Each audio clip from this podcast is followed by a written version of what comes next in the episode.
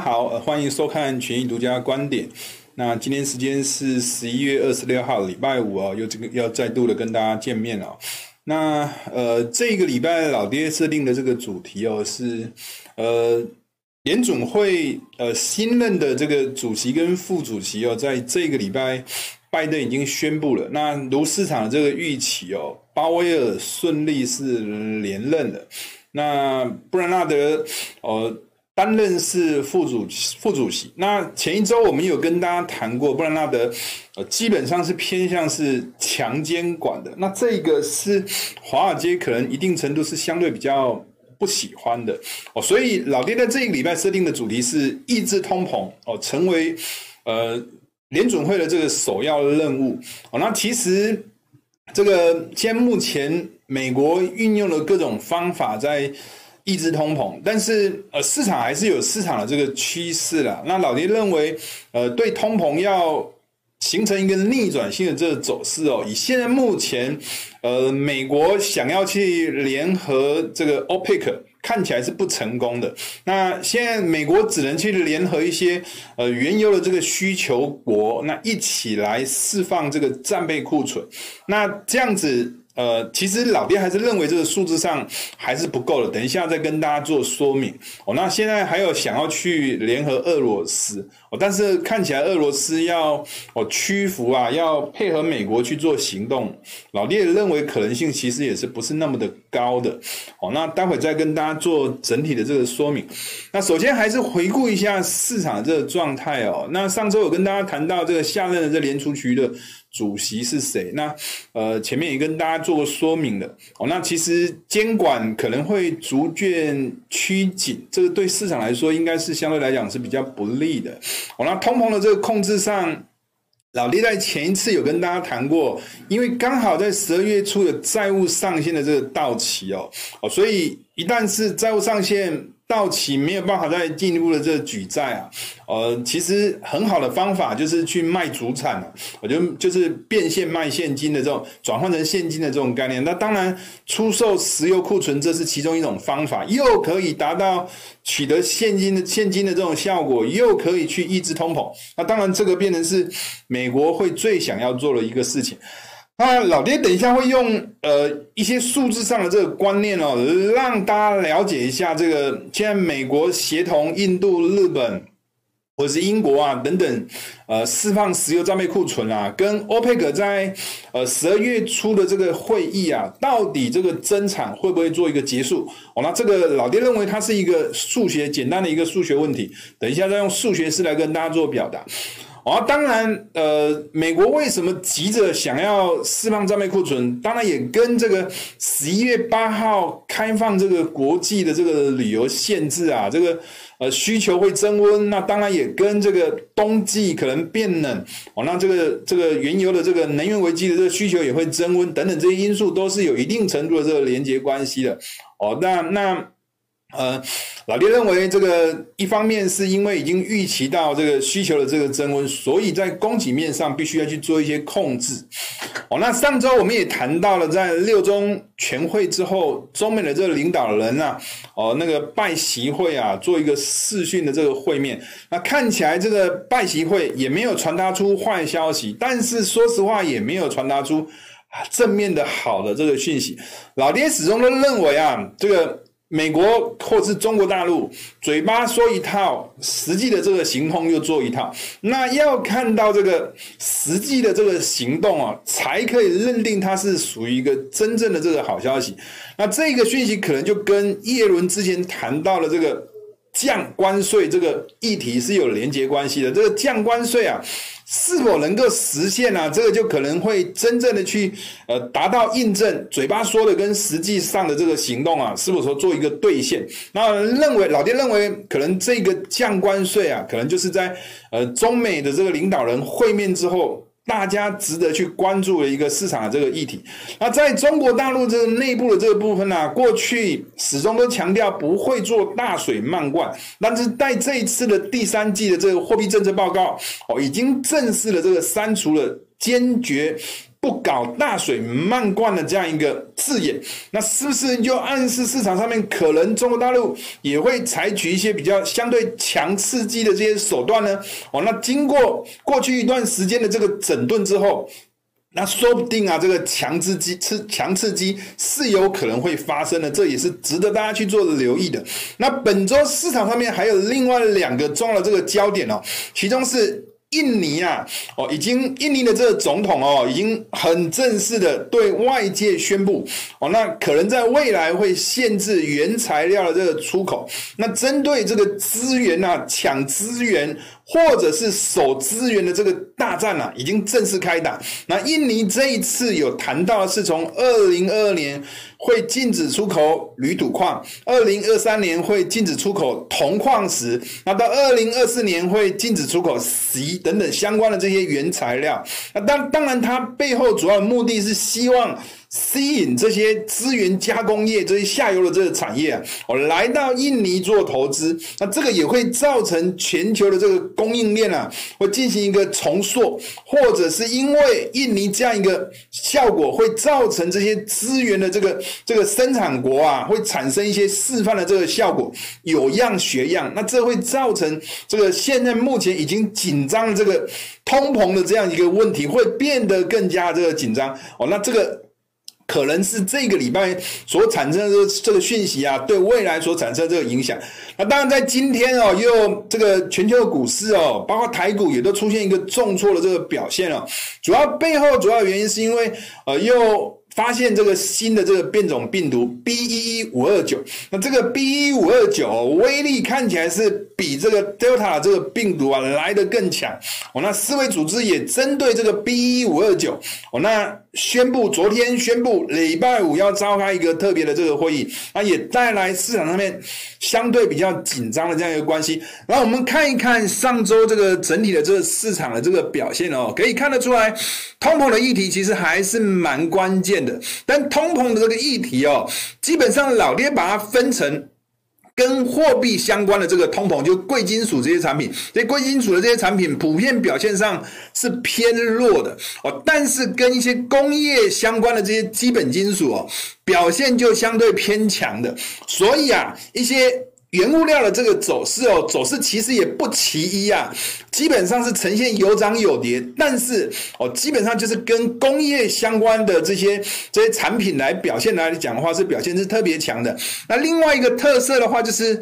波动率是有呈现一个上扬、微幅上扬的这种情况，那就代表说过去一段时间啊，波动率都是偏低的。那现在法人可能就已经开始有呈现一些逢高开始有出现一些避险卖压的这种情况。那当然，另外一个另外一个议题就是我们在过去一直在强调着美元滚雪球、美元上涨的这样一个逻辑。以现在目前为止哦。这样子的一个惯性还是没有改变的，尤其是在这个礼拜，这个联准会的这个主席确定之后，大家普遍把这个通膨列为首要的这个任务。那当然，在通控通膨的这个议题上面的话，基本上美元的这个强势啊，就扮演一个非常重要的这个角色。啊，另外最后一个议题就是这个礼拜看起来哦。股也跌，债的这个表现相对上来讲也是表现偏弱的哦。直到今天啊，全球的各个股市表现走弱的这个情况底下，债券市场才有点点反转回升的这种情况。但普遍上来说的话，股债是呈现一个同步下跌的这个情况，就代表资金面是表现是相对比较偏弱的哦。这也是值得大家去做留意的这个地方。那过去的两个礼拜，老爹。哦，设定了几个关键图表哦，其中一个关键图表再重新跟大家呃做一个这个回顾。那基本上这个对未来来说的话，应该也是相对来讲是比较有用哦。过去我们跟大家谈到了，呃，左上角这个是美元指数，中间这个是美债的这个走势哦，下方这个是呃标普五百美股的这个走势。过去我们有跟大家谈到一个日期是六月二十八号，这个位置是股也涨。哦，债也涨，美元也齐涨的一个位置，你会发现啊，从美元这一张走势图形来看的话，六月二十八号股汇债同步上涨的这个位置哦，最后在七月底八月初形成支撑，九月初的时候形成支撑没破，我就维持一个多头性的这个走势。当然，在我们在看待一些商品的这个方向上，也是要去重视它的。价格相对的这个位置，啊，基本上期货是杠杆的这种交易哦，所以风险也是列为是一个重要的这种参考。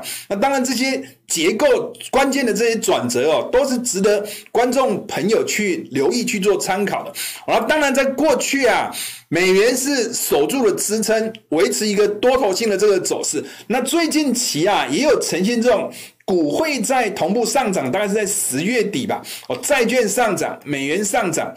股票市场也呈现一个上涨的这个走势哦。老爹分别把这些位置都标示出来，哦，提供给大家做参考。那当然，这一波，这个全球股市又开始逢高，开始有出现卖压。可能值得大家去做参考、留意的，大概就是十月底哦，这个美股齐涨这个区域有机会回头过来回撤，但是老爹还是认为啊，在这个水平附近，一定程度还是具有相对应的这个支撑的。哦，那在十月底这个。股会在同涨的这个位置，类似在六月底曾经也曾出现这个股会在同涨，美股也获得支撑，美股在九月底十月初也获得支撑，是一样的这个道理，独独大概只有。美债哦，在十呃六月二十八号这个股汇在同涨这个位置，老爹把它延伸出一条线，你会发现，独独这个美债在通膨压力升温的这个情况底下，这个对跌破这个支撑水平，那我们还是认为啊，债券市场。在目前通膨居高不下这种情况底下，应该还是维持一个震荡偏弱的这个走势的这个格局是没有改变的。那反倒是在股票市场，我们认为拉回接近十月底这个股会在同涨这个起涨区域附近，应该还是有一定程度的这个支撑的这个力道。这是关键图表一，值得大家做参考。那另外关键图表二。主要跟大家表达的是美股跟陆股之间的跷跷板的这个关系。那当然，以过去的这个经验来看的话，呃，如果要讲过去很长的一段时间，哦，可以参考一下过去我们在群益观点所跟大家表达。那我们来关心最近期哦，这个美股跟陆股之间的这个互动关系哦，大概是在十月底哦，那基本上也是。这个陆股开始有出现转弱，那美股还是在续强。原本十月初美股走强，到十月底美股还是继续走强的这个转折区哦。那过去在出现这种情况哦，类似在七月底陆股走跌，美股走强，延伸过来哦，变成是在九月底十月初。美股这个支撑区获得支撑之后，又进入到另外一波多头性的这个走势，所以我们还是认为啊，这个关键图表二哦，是入股转跌，美股转强的这个十月底的这个转强的这个位置，我们认为我在十月底的这个转折区，应该还是有一定程度是有具有支撑的这个效果。或许这一波啊，美股在修正的这个走势是有非常高度的这个机会去回撤十月底美股转强，陆股。转弱这个起涨区，那反过头来看陆股的这个走势哦，随着这一波啊，十一月初开始，美股开始震荡盘跌的这个走势哦，你会发现啊，陆股开始从跌势转成是一个震荡盘盘整的这个走势，也开始出现止跌的这个讯号。那基本上美股转弱。入股开始略微有出现转强的这个走势，那基本上我们在过去有一直在跟大家强调，这个十月底入股转弱，美股转强这个位置，对入股来说就变成是一个大的这个压力区。那反过来，十一月初美股转弱，入股反而转强了这个水平附近，反而是变成是一个支撑区。所以短期来说，入股的这个走势哦，就进入到一个属于狭幅箱型震荡待变的这种情况。那我们认为最关键、最关键的这个背后的这个影响因素，可能就是跟过去叶伦谈到可能会降关税，这个才是代表中美之间的这个关系有一个比较大这个实质性的这个进展，才有可能会带动陆股去突破压力区，转变是一个回升多头性的这个走势。这也是值得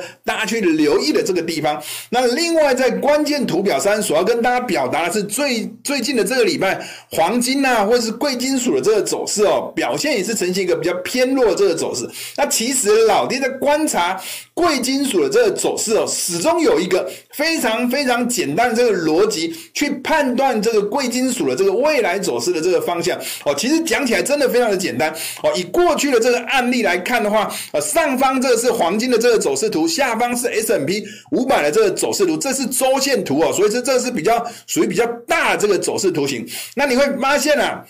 美股在二零一八年年底的时候走跌。这个黄金走强，这是很正常的这个行为。你会发现，这个美股从低档开始往上回升的时候，黄金没有跌，反而继续涨。涨完之后，这个美股起涨区就变成是未来黄金的这个支撑区。相反的，这个相同的这个道理哦，你会发现在七月底八月初，在二零一九年的时候，基本上也是出现同样的情况。这个标普五百在走跌，呃，黄金继续走强。标普五百已经从跌势往上回升，黄金还是继续走升，未来就变成是一个未来的这个支撑区。那基本上简单来说就是。股市在跌的时候，黄金会走强，这是正常的；股市在涨的时候，黄金还是继续走强，就代表黄金是处在一个多头的这个趋势。反过来讲，你会发现啊，在两千年的时候，股市跟黄金的这个走势关系哦，就变成是一个。负向的这个关系，股市在跌的时候，黄金已经在跌；股市在涨，黄金就继续跌。那基本上就代表在这一段的这个时间呢、啊，循环是偏向是弱势的。但是从二零二一年的这个年中之后，你会发现美股开始往上走。黄金也跟着开始往上走，你会发现在这个水平附近延伸过来，未来跌回来这个水平附近哦，就变成是一个大的这个支撑区，结构上就变成是一个又属于一个多头性的这个循环。但我们观察啊，最近的这个礼拜的这个黄金跟美股的这个走势哦，你会发现美股已经不涨了，甚至有点往下跌的这个味道。黄金呐、啊，这基本上在过去啊。就开始有出现一个往下回跌的这个走势，那所以短线来说，我们还是认为从技术上的这个角度，黄金是呈现一个下档有支撑，但是上档也有压力的这种区间震荡的这种走势。那基本上一些重要的这个转折结构，不妨可以参考一下这个金跟股之间的这种互动关系所带来的这个支撑跟压力所。所带来这个参考的这个位置，这是值得大家去做留意的这个地方。那过去我们一直在跟大家谈这个滚雪球，滚雪球主要是跟大家谈这个买美元的这样一个长期偏多的这样一个走势。过去始终跟大家强调的是，现在目前啊，即将进入这个美国联准会的这个缩减购债，缩减购债这个时间点啊，就很像。过去在二零一四年年初的这一段时间哦，绿色线这个是美元的这个走势，大概也是落在这个美国开始缩减购债到停止购债这个期间，美元就开始从一个震荡盘跌转入一个多头性的这个走势。我们还是高度认为啊，现在目前的这个美元的这个走势哦，还是很。跟二零一四年当时是高度相像的，所以美元我们还是维持一个偏多的这样一个看法是没有改变的。那过去我们也跟大家强调，利率在维持不变的这个情况底下，通膨又居高不下。美国如果要去控制通膨，不外乎就是几个方法。第一种就是调升利率，但现在不能调升嘛。那基本上另外一种方法就是让美元升值。所以这个也是过去老爹认为美元会走强背后一个关键的这个论点。那当然还有另外一个方法，就是直接把通膨这原物料这个价格打下来。那当然，以现在目前需求还是高涨的这种情况底下，要达到这样一个目的是很难的。所以啊，我们还是认为美元继续走强。那这个环境啊是没有改变的哦，这也是值得大家去做留意的。那另外在台股的部分哦，这个礼拜最最最明显的是在呃十一月的合约哦结结结算之后，整个波动率。从一个偏低啊，从一个低档逐渐往上回升的这个走势，而就所谓波动率上扬的这种情况。过去的老爹有跟大家谈过，最近的这个波动率哦，是有呈现一个一个月一个月循环的这种走势，一个月走跌，一个月走强，基本上这个循环在过去一段时间哦，始终都维持这样一个运力在做发生的哦。所以啊，在十一月的这个合约结完算之后，未来的这个一个月啊，我们认为。波动率是处在一个多头的这个循环，那当波动率是处在一个多头性的这个循环，股市可能就会处在一个下降性的这个循环。哦，这个是现在目前哦，也确实在发生的，因为刚好有这个新的这个变种病毒的这个影响哦，基本上对市场又带来一些风险提升的这种效应。那对股市来说，就会变成是一个相对比较负面的这个因子。那我们过去一直从一个比较长线的这个观点来跟大家谈这个股市的这个表现哦，我们始终认为外汇市场跟股市的这个关系哦。跟二零一四年、二零一八年是有高度相像的异常关系，就是汇率在走升，股市没有涨反而跌；汇率在走贬，股市没有跌反而涨的这种情况，这个是今年度以来始终常常会发生的这种市场这种结构异常的这种情况。那当股汇市呈现一个比较异常的这种状况，通常啊，股市的这个表现不太容易会有趋势性的这个表现，比较偏向是维持一个比较属于。大箱型震荡性的这个走势的这个可能性，相对上来讲是比较高的哦，所以我们认为啊，台股的这个走势哦，在目前啊，这个股汇市还是常常出现这种异常的这种关系底下，我们认为整体的这个走势哦，可能就是维持一个比较属于箱型的，价格来到相对箱型高档区就要偏空一些些，价格来到。呃，这个这个箱型的这个低档区就要相对偏多一些些。那如果以最近期的这个市场的这个架构，然后你会发现啊，大概在十月底开始，美元在转强啊。当然，台币的这个走势是相对强了。那台币比较没有所谓的趋势性，对应过来的这个起涨区啊，台股的这个起涨区，我们认为这一波的这个台股的这个修正，应该有高度的这个机会回撤十月底美元走强。台股还是在继续走强的这个起涨区转折的这个区域，那我们认为在这个水平附近，应该还是一定程度具有相对强势的这个支撑的，所以整体这个走势哦，我们认为可能就会压缩在一个属于箱型震荡这个走势的这个可能性，相对来讲是比较高的。那这个礼拜，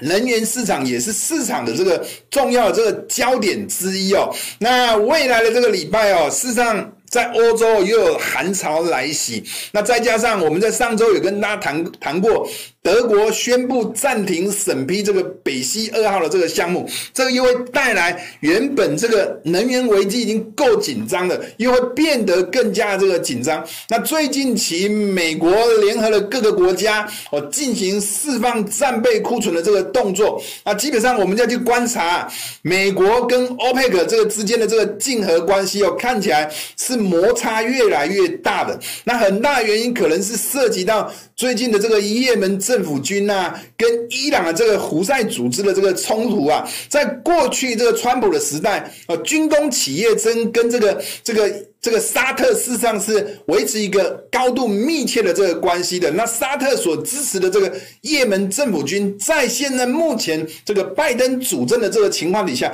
看起来是合作不像过去来得更加的这个密切的。那这也带来这个欧佩克的这个组织啊，跟美国之间的这个磨合的这个关系，看起来冲突是比较大的，合作是比较小的。那以现在目前啊，这个美国。针对这个战备石油库存所释放的这个动作，老爹用数学的这个模式啊，来跟大家做简单的这个说明。以现在目前来讲，美国要释放。五千万桶的这个石油储备，那其中啊一千八百万桶，这是经过国会已经是审批过了。那其中有三千两百万桶啊，是国会还没有审批的。这个是未来可能大概在明年的这个一月到四月可能会进行逐批的这个释放的。那这个是其中一块。那另外一块，它联合了日本，日本要释放四百二十万桶；联合印度，印度要释放五百万。万桶，联合英国，英国要释放，意思意思释放一百五十万桶，总共大概加起来大概是六千零七十万桶。那有一些数字是喊到说，这个总挂的数字可能会有高达七千万桶。那这个是其中一部分。那另外一部分的话是下个礼拜即将要召开的这个 OPEC 十二月的这个会议哦。OPEC 十二月的这个会议，随着美国联合各个国家释放战备库存，就喊出了另外一种声音，不会再做进一步的这个增产的这个动作。那过去啊，OPEC 每个月是以四十万桶的这个速度啊，每个月哦日的这个速度在做增产的这个动作。我们刚刚谈到了，如果从十二月一直到明年的这个四月，总共有五个月的这个时间。五个月的这个时间是美国要释放它的这个战备库存的这个期间，那大概就有一百五十天左右吧。那你会发现，如果在这一段时间哦，OPEC 没有进行进一步的这个增产，大概四十乘上一百五，也大概是约列六千万桶左右的这个数字。所以啊。跟现在目前各个国家所要这个释放的这个战备库存，基本上是约略相等的。那如果 OPEC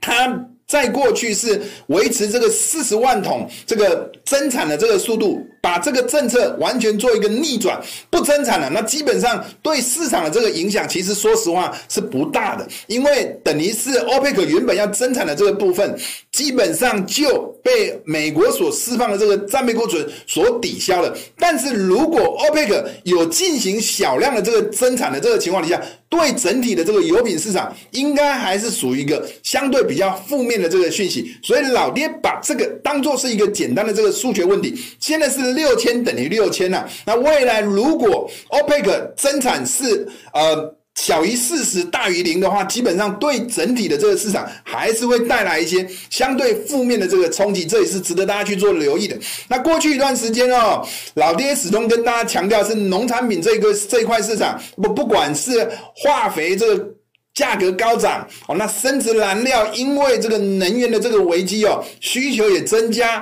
哦。那最近期又有一些冷气团来袭，吃饱穿暖这个相相对的这个议题，你会发现啊，美元在九月、十一月都有呈现一个两波段的这个上涨的这个走势。玉米、黄豆、小麦的这个走势哦，不仅没有跌，反正是呈现一个上涨的这个走势。我们还是认为啊，这个背后有它强烈的这个基基本面的这个支撑，再加上技术上又有出现这种美元转强、黄豆、玉米、小麦逆风不跌的这种支撑性强的这种讯息，我们还是认为这个农产品的这个走势哦，在未来一段时间还是处在一个反声音的的状态底下的话，基本上应该还是有机会维持一个偏多的这个价格的这个走势的机会，应该还是相对比较高的。那。本周我们请到这个韦德哦，来跟大家谈一谈这个元宇宙相关的这个题材啊。这是我们在十一月十六号所举办的这个元宇宙的这个说明会哦。那这个礼拜我们请韦德来跟大家谈的是有关元宇宙相关的这个硬体的这个部分。那我们就交给韦德，我们下周见，拜拜。好，那我们就刚提了很多，刚提到很多构成元件的要素嘛，那很重要就是硬体。所以接着呢，我们就来讲讲进入元宇宙的硬体基础设备。那这边我们就引用和硕的董事长童子贤说的哦，元宇宙有机会带来庞大的商机，而且台湾目前是处在领先的讨论群之中哦。然后特别是呢，高性能运算晶片跟影像处理晶片更蓬勃发展。那讲到晶片，大家就很容易就想到很多主要的 IC 设计厂，还有一些呃制造商，例如说台积电最有名的嘛。所以基本上。刚刚也提到过，台湾在很多零组件的制造上都取都都处在关键的地位，或者是处在领先的角色哦。那你就是往那边想就没有错了。基本上那些都会沾到一点点边，所以在选择标的的时候，可以尽量去选择有多元题材的。例如说像台积电题材就真的有够多，它几乎跟什么都沾得到边。只要你跟晶片有关，那大部分都会扯回台积电这里嘛。就举单简单举就是一个概念这个例子哦。那童童子贤是说，未来元元宇宙会带来很多的机会啊，像 NVIDIA 这种绘图技术公司啊，因为元宇宙产业的蓬勃发展，就会有蓬就会有带来庞大的商机，这也没什么好讶异的。那所以啊，随着元宇宙的发展，台积电就要制造更多的晶片，或者是说台湾从周边或者 IC 啊等几百家硬体公司也都会充满商商机，没有错，因为当你晶片的需求越来越多的时候，你那些生产商当然也要越做越多嘛。像台积电现在一直一直积极的往美国跟日本在设厂，甚至台湾的南台湾也越要越做越多厂，就代表他们评估未来的商片晶片的需求真的是超乎想象的哦，大概是这样子哦。那我们就直接来看哦，目前硬体的部分最主要进入元宇宙的媒介，或者是所谓的虚拟实境的媒介，还没到元宇宙的阶段，就是要透过这些眼镜的部分。那目前比较大的厂商我在做眼镜的，例如说像 Facebook、Sony、宏达电。然后 Microsoft 他们都有各自在发展自己的穿戴式装置的一些设备。那这个是右边这个是 Microsoft 的 MR 混合实境设施，这个主要是卖给企业的，因为这个有点贵啊。跟宏达电那个眼镜一万多块就台币一万多块就能买到不一样，这个贵很多。但我们主要是了解一下它上面到底有什么结构，我们就可以发现上面有好几个摄影机，像这个有像这一只是有四个光学摄影机，所以呢，台湾的镜头厂可能就会有机会哦，还有一些感测器，然后再来呢，晶片绝对是不可少的哦，CPU、GPU 跟 HPU，这是晶片的部分，然后会有一些喇叭啊、麦克风跟电池哦，USB 都会有，所以一个东西上面结构有这么多的零组件哦。那如果拆开来看会长什么样子呢？这是宏达电比较前期的 VR 眼镜，然后这个是微软的。你把它打开来看，哎，基本上你把它一拆开之后，你就完全不知道它是那个眼镜了嘛，就会变成一个印刷电路板，然后上面有一大堆的晶片，一大堆的晶片跟电电子电路跟一些元件等等的哦，大家就可以发现。那这边呢有中文的出现了，就可以看看这支这个就是音讯晶片，大部分都是台厂的华讯来做的，这就是大家可以留意的地方。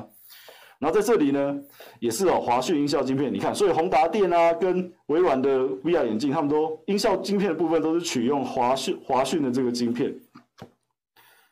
那这个是之前哦，大陆那边、中国那边的有的网页帮忙做整理的，就是把一个 VR 眼镜的拆开，然后我们去了解一下它的供应链有哪些东西哦，从镜子啊到外壳、显示器，然后到里面的电路板、最后感应器，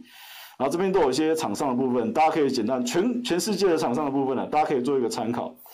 那如果大家在看这份，在看这个演讲的时候，如果有兴趣的话，基本上你们也可都可以截图把它留下来哦。因为未来如果要持续的找标的的话，我相信这些图都会是你们很好的一个参考的资料哦。那我从台湾的一些产业链的网页去截这个图啊，然后跟自己再简单的整理一下这个呃企业的这个报表，大家可以简单看一下。然后这边是分。以虚拟实境产业来讲，就可以这样子分哦，上游、中游跟下游。上游部分，刚刚大家看的结构，都一定都知道嘛，有晶片啊、显示的面板、镜头啊、软板，然后软体，然后最后就生成中游的这个食品，然后最后再看看下游谁要用哦。那用的地方其实也是蛮广的哦，除了打电动之外，游戏、医疗、汽车、教育跟军事工业都可能有机会用到这样子的设备去进行训练然后使用的动作。然后这边列出来的厂其实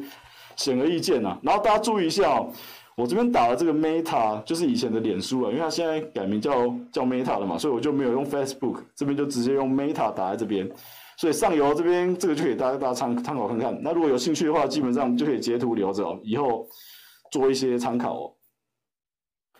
那另外呢，如果你有一些看盘软体，它可以帮你做一些产业分类的功能的话，也可以使用哦。不过我发现一个 一件事情哦，像我这个是利用嘉实资讯的 XQ 哦，也就是 XQ 哦，来帮我找一些产业的类股哦。那我这边是选穿戴式装置，我把它在我开 XQ 之后，我把我把滑鼠移到这个画面，然后滑鼠点在穿戴式装置上面，哎，就列出了这么多标的哦。那我就会发现哦，每一个都点，每一个都点，然后每一个点下去的时候，对应的标的都不一样，最后对应出来一大堆哦。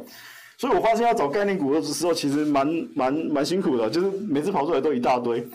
所以目前呢、除非你有特别研究特定的厂商啊，基本上就先以大间的为主啊。我我的我的建议是这样子啊，先从大间的开始了解，然后了解越来越多之后，再慢慢的去看比较小间的公司哦。不然其实真的蛮多的会看不完。然后这里也是给大家做一个准备。那其实可以发现，大同小异都那些东西，其实。你最近在看很多热门的股，然后热门的概念族群的时候，其实一定一定都有一个感觉，已经跟晶片脱不了关系了。所以做晶片的那一个整个半导体的产业链板块啊，所以其实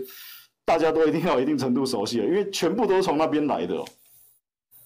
好，那这边我是想要特别讲一个东西啊，就大家可能会比较忽略的，就是 IC 载板的部分。那什么叫做 IC 载板呢？我们刚刚看到那个 VR 眼镜拆开的部分，就会发现它是一个绿色的板子嘛，或者是蓝色或黑色的板子，然后上面会装很多 IC。所以那个板子呢，就是我现在画的绿色的这一块哦。然后再来呢，就是有 IC，然后最下面的话就是印刷电路板。应该说，我们看到的板子是下面这一块啊，蓝色这一块，然后这一块绿色的是比较不会、比较看不到的，就是介在 IC 跟最后面底板中间的这一块。那我今天要讲的是绿色的这一块，这个做这一块的其实蛮重要，因为你只要有新的 IC 要接在印刷电路板上，中间就要先先夹一个载板在那里哦，就像你夹汉堡一样，中间一定要放一个肉来吃哦。你应该不会只吃两个面包没有肉啊，这样还蛮特别。那 IC 载板的部分又叫做 IC 基板，它是一种高端的 PCB 哦，以承载 IC 为主哦。然后就是连接 IC 上面的线路、晶片跟印刷电路板之间为主的。好，那直接来看它的样子。我们刚刚看到很多 VR 眼镜拆开都是长像这样子嘛。那其实这个就是黑黑，这个就是 IC，然后底下这个就是一般的绿色，这个就一一般的印刷电路板。所以黑黑跟绿色之间中间又夹了一层哦，那一层就是我刚说的重点，刚说的主角就是 IC 载板。那顺便来看一下 IC 哦，IC 就是叫积体电路哦，它外观看起来就是黑色的小方块，然后插在印刷电路板上面，然后这个黑色小方块里面藏了什么？就藏了很多电路控制的元件哦，什么电阻、电容、电晶体、二极体，全部都在里面哦。所以台积电就是把很多东西。塞在这个晶片里面，然后呢，再交给封装，封装以后封测起来，封装就用黑色这个把它把它夹起来啊。所以台积电做完这个晶片又交给封装，封起来就会长得像这个样子哦。然后这样子之后再去插在印刷电路板上面哦。所以你就发现，只要有晶片，只要做出 IC 之后要插在印刷电路板上面的时候，都会需要 IC 载板。所以 IC 载板的需求其实也是越来越高的哦，不会输给晶片哦，因为一对一嘛。那所以我们就来看啊，像这个一般的电脑，你把机壳拆开，看到主机板就会像这样子，这是显示卡，显示卡上面有显示晶片，显示晶片下面就会先夹一个载载板，然后再接到它的板卡上面，然后 CPU 也是哦，记忆体也是，每一个记忆体也会先有一个软板，然后再插上去，然后处理器就是这样，就是这样子，所以只要有晶片，你就脱不了 IC 载板的存在。那 IC 载板主要的公司有哪些呢？就是这个载板三雄，欣兴。南电跟景硕，那比较值得一提的就是哦，他们其实哦，在最近获利都是开始增加的哦。那其实前几年表现的其实没有很好，就一六到一八的时候，像南电都还在亏钱，但是到一九二零就开始转亏为盈了，而且二零赚的钱远远远大过于一九。然后在景硕呢，景硕也是在一九还在亏钱，那二零的话也开始转亏为盈，所以这几年这两三年，哎。呃，窄板三雄的部分呢，获利是逐渐上来的。那最近表现的也很强哦。那虽然现在这样提到，大家在进场的时候还是要去注意，还是要有策略的进场哦，并不是说看到这个觉得不错就盲目的冲进去哦，还是要设定一下策略策略，然后了解一下他们价格波动的一些规律哦，然后根据这个规律去做一些策略比较好，不要盲目的进场，盲目进场还是很危险的，这是跟大家警告一下的地方。那再来还有就是这个。在元宇宙的部分，哎，这个老董就自己跳出来讲话了。黄崇仁就是利基电，就是之前下市的利金，然后又浴火重生，变成利基电又再挂牌上来的。他自己就跳出来说，他认为他的利基电就是元宇宙的概念股，然后拼毛利率破多少？那为什么为什么他敢这样讲？他就说，在利基电的部分。它他们主要要发展的第四代氧化物半导体，它就可以支援高解析度、低功耗、低杂讯跟小尺寸的有机发光二极体显示器哦。所以他认为他们做的这个材料，将会是之后呃元宇宙的一些设备要发展的东西的主要的关键材料。那所以他认为力积电就是元宇宙的概念股。那因为力积电过一阵子就要转上市了嘛，所以他就出来喊话，然后喊大家信心啊，顺便顺便沾个话题哦。但是呢，目前第四代氧化物半导体开发应该还没有到很 良率很高，或者是说还还没有到很成功的阶段了，只是说还在初步的进行。但当然也希望它可以成功啊！如果它可以成功的话，我相信绝对不会只有用在元宇宙设备上面，还有很多地方也会也会有机会去用到的。好，那另外一个就是这个，NVIDIA 黄仁勋哦，NVIDIA 的执行长哦，黄仁勋他也说了。还有提出一些什么，就是某一些特殊的晶片也是很重要。也就是说，我们在玩电动的时候，在玩一些 RPG 角色扮演游戏的时候，你跟玩家就或你除了你跟玩家之外，还有你跟电脑的一些互动。那电脑里面的角色都叫做 NPC 哦，就不是人扮演的。那你进入元宇宙之后，你要跟你一定也会有跟这样子的角色来去进行互动的时候。那如果让又要让这个互动不要那么生硬的话，就必须在某些技术上有一定的突破。那在那些技术上呢，就要建立在一些特别的晶片上面哦。那所以有黄仁勋就是在讲这个、哦、AI AI 虚拟人物的自自然语言的能力也是要跟着提升。那有些晶片的需求就会出来哦。那这部分就是会有瑞昱啊、联发科、新唐、华讯的部分，还有这个裕泰。那刚刚就有讲到华讯哦，就是他在很多的 VR 眼镜里面的音讯晶片都是他做的、哦，所以华讯看来也占得一个蛮重要的地位哦。那这个给大家参考一下。那还有呢，在元呃元宇宙的设备，我们已经知道了嘛，未来是这元宇宙就是未来下一个世代的网络。那整个空间的打造，你还是要伺服器啊，因为网络要存在，你就必须要把东西把那个架构成这个空间的城市放在主机上面，放在电脑里面嘛。然后这部分就是伺伺服器哦，然后这边就简称它云端服务设备。所以啊，元宇宙的基础设施就讲了很多嘛，除了半导体、五 G 啊、电信运营商等等的啊，诸如此类。那接下来云端资料中心也非常的重要。如果你要把这个空间打得够大，你就必须在电脑储存的空间也要够大，那基本上伺服器也要够多嘛。然后在白牌伺服器的这一块，台厂就以英业达、广达跟纬颖啊是比较有名的。那近几年呢，技嘉跟华擎的那个伺服器业务也开始有成长，比较强劲哦，这也可都可以看看。所以这是处于云端服务设备的这一块啊。那以上呢，大概就是简单可以想得到硬体部分了，基本上可以包含的公司已经一大堆了。如果各位有再搭配软体去找的话，真的可以找到很多。那就先参考一下。